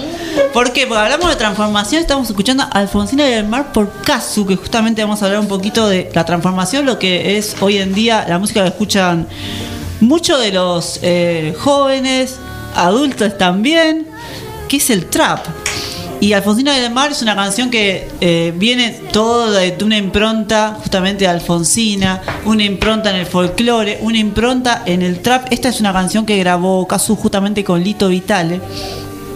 Tremenda versión. Pero ahora les voy a hablar un poquito de lo que vendría a ser en lo que es la transformación. Quiero citar un disco de trap que es Oscuro Éxtasis de Woz. Es el segundo disco justamente. Es un disco que tiene 13 canciones de este rapero argentino. eh, en la que la canción que voy a citar eh, justamente lo cruza a Ricardo Mollo, que Ricardo Mollo eh, es un artista justamente, bueno, el líder de la banda Divididos, que es un, justamente Mollo se cruza con muchas generaciones, irrumpe con el folclore, trae el folclore cuando graba el arriero, ahora se cruza con el trap. Y lo interesante de, de esta canción es que justamente Culpa habla de lo que nos bloquea o lo que nos desvía. Es un mensaje propio en el que vos apela a contar lo existencial, la lucha entre lo que es, lo que el hombre quiere ser. Y tanto la música para estas nuevas generaciones, como decíamos ahí, puede unirse, ¿por qué no?, junto a la tradición rockera. Eh, en un momento vos, eh, bueno, eh, el año pasado vimos un poquitito de lo que hizo con su primer simple, que fue sacar bajo la base de Los Redonditos de Ricota, saca una canción. También se cruzó Andrés Ciro en un escenario, también lo cruza Ricardo Mollo. Pero ¿qué pasa con esta canción con culpa que estamos escuchando ahí de fondo? En la palabra de un fan que me gusta mucho buscar qué es lo que los fans interpretan justamente a raíz de las canciones. Hay un fan que dice, cruza el corazón del actor de Poe en esta canción. Entonces nos vamos un poquito a la transformación de la historia. ¿Qué leen los pibes? Los pibes no pueden leer a Poe y escuchar divididos y escuchar trap. Sí, entonces el fan dice, el protagonista lo carcome la culpa y a medida que avanza nos revela que mata a la novia y por eso cava un pozo y lo persiguen otros dos chicos. Y ella lo sigue a todos lados. La culpa de haberla matado, la culpa de una manera literal, se presenta en forma de corazón latiendo burlándose de él y sin poder callarlo. Recomienda justamente este fan el cuento de Poe y, el video. Yo les recomiendo que vean Culpa. Es un video de voz que justamente es lo que dice este fan. En lo que él interpreta y creo que muchos lo asociamos en un punto al corazón del actor de Poe, porque aparte es un gran cuento, es bestial. Entonces vos decís, ¿por qué no pueden los pibes de ahora cruzarlo en estas generaciones? Y ahí hablamos un poquito del trap. Muchos sitúan al trap con el reggaetón, con el rap, con el hip hop, que era esto que vos me decías fuera de aire, Gabo, che, Trueno, ¿qué hace? Claro. Hace rap, hace trap. No, es trap porque es un reggaetón fusionado, pero que tiene viejas antesalas del viejo hip hop también. Tiene mucho de hip hop y del rap. Lo que más le gusta a, lo- a los pibes que lo que escuchan ahora es que lo que vendría a ser el trap es algo que si bien tiene toda una cuestión cultural y comercial, no deja de ser urbano. Eh, el trap nace en Argentina o en, en realidad emerge un poco más en lo que fue 2014-2015, donde fueron años, eh, no fue hace mucho, 2014-2015, eh, creo que toda la música sufre todo un avance sociocultural distinto, es también donde se arriman muchas mujeres a lo que es el feminismo, salen a la luz un montón de chicas y donde también el rock empieza a caer por lo que es la denuncia social a determinados abusos, a determinadas... eh, cuestiones que ya las mujeres no nos bancamos más y de ahí salen toda una, una especie de movimientos y ahí es donde también emerge el trap. Em, bueno, para muchos eh, em, Spotify resulta una linda plataforma en lo que estos artistas se dan a conocer. Bueno, también tenemos, por ejemplo, eh, le voy a contar una anécdota muy cortita, por ejemplo, de lo que es Nicky Nicole, que es dentro del movimiento, que con 18 años ella lo único que hace de forma casera es subir un tema a YouTube en lo que después cosecha millones de reproducciones. Porque justamente les pibes escuchan muchísimo eh, a través de estas plataformas, que para nosotros era el viejo cassette, el viejo disco, para ellos son justamente... Ahí está la transformación. Ahí está, es muy interesante verlos de esa cuestión. Mm, también se, bueno, eh, entra toda una cuestión nueva entre la posición entre el individuo, lo colectivo. El trap en general ha quedado relacionado con los jóvenes de los sectores populares y es ahí donde surge justamente la consolidación del género como un sonido de época. Y en Argentina se pone en discusión eh, mucho de lo que es a través de generaciones, porque va cambiando, porque va mutando. Es un estilo musical que también eh, eh, apela a imágenes fuertes. También habla mucho de lo que es el sexo, las relaciones tóxicas, la violencia, es lo que se narra en muchas de las canciones. Y por último, eh, voy a citar esta canción de Nati Peluso, que en realidad es de Camilo Sesto, que es eh, Vivir así es morir de amor, Ah, que resulta ser un cover y logra una transformación. Y con eso cerramos el sin hilo de hoy. corazón. No sé luchar contra el amor.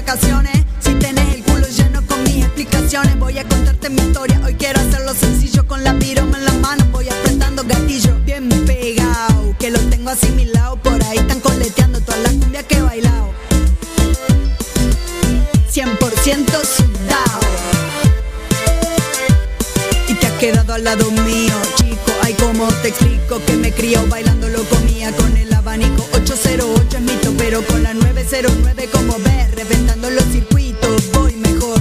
No sabes lo que está sonando. Tal vez te han dicho en la calle que la torta está rapeando como loca. Puro modern talking en la maricoteca. Aprendí a rapear bailando bogging. Como trayo soy jogging. Monógamos y polis. Techno house poco de pop.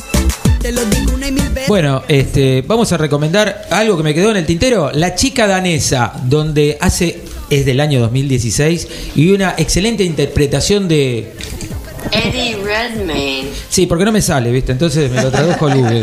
Es un actorazo Amén. y es la historia de eh, Lily Elbe, pintora danesa y primera mujer transgénero en someterse a una cirugía de reasigna- a reasignación de sexo, porque la historia eh, corre en el año 1920 en Copenhague. Bueno, no voy a decir más nada, búsquenla, No, no está en Netflix. nada. Nada más que Mírenla, lloren. Sepan que súper recomendable. Mírenla, mírenla. Bueno, Sí, amo esa película. y vamos a, a la agenda. Quería hablar rápidamente de una obra de teatro que, bueno, está todo vendido, pero el año que viene continúa. Y es este, una Sí, obra que la están dando en el espacio de resistencia cultural Sigue la Polilla en Castro Barros 874 y se llama Un hombre peligroso. Experiencia teatral que reivindica al anarquista Severino Di Giovanni. A muchos le va a saltar, te van a salir de ahí y creo que ahí se van a transformar. Quemar ahí, Claro. todo. Le va a dar ganas de ir a la plaza. Sí, a través de Qué hermoso, ¿eh? explosiones, tiroteos y represión, la obra repasa la vida del famoso militante invitando a participar al público. La experiencia comienza desde casa, pues este, para llegar a la sala hay que resolver un acertijo, porque vos tenés que llamar este, para solicitar el tema de la entrada, y ahí te van a tirar un acertijo que tenés que resolverlo. Wow, qué bueno. Claro. Este, una vez pasada la prueba, los asistentes serán abordados por anarquistas que los llevarán a un mitin secreto. A lo largo de la obra, de más de dos horas, se vive una experiencia inmersiva que nos sumerge en los secretos del movimiento revolucionario de principios del siglo XX. Un espectáculo que trasciende los límites del teatro tradicional y nos invita a ser parte de la resistencia, atravesando en persona, en tiempo real, los mismos hechos que sacudieron aquella época. Vamos, carajo, y vayan a verla. Muy bueno. Me da curiosidad igual lo de la, Hay que- de la- acertijo, el sí. acertijo. Sí, y hay que, hay reservar para el año que viene. Que hay una entrada nomás, Yo ¿viste? Te quiero la yo quiero.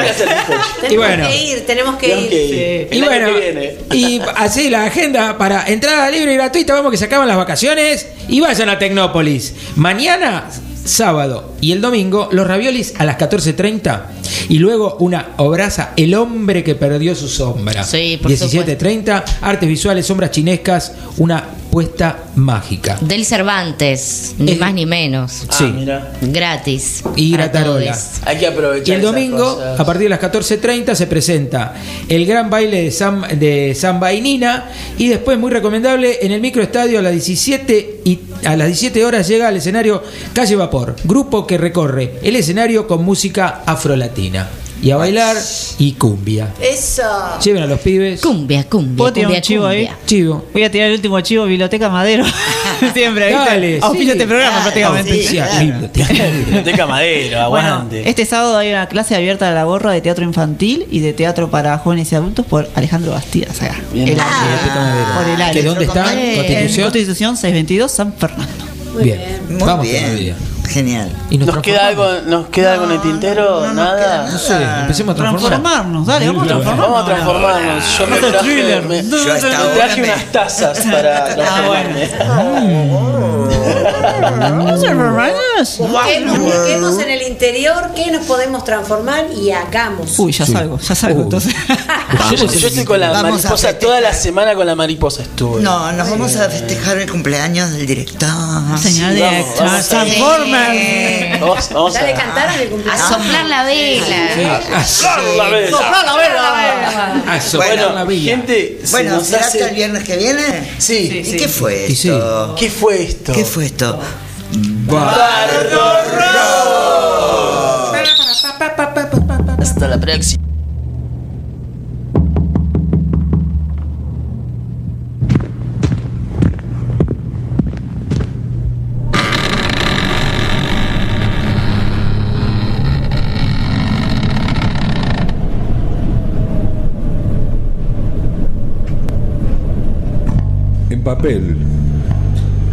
en un lienzo o en el éter, al nacer una armonía con voces de pueblo, nuestra más básica o compleja humanidad grita algún mensaje.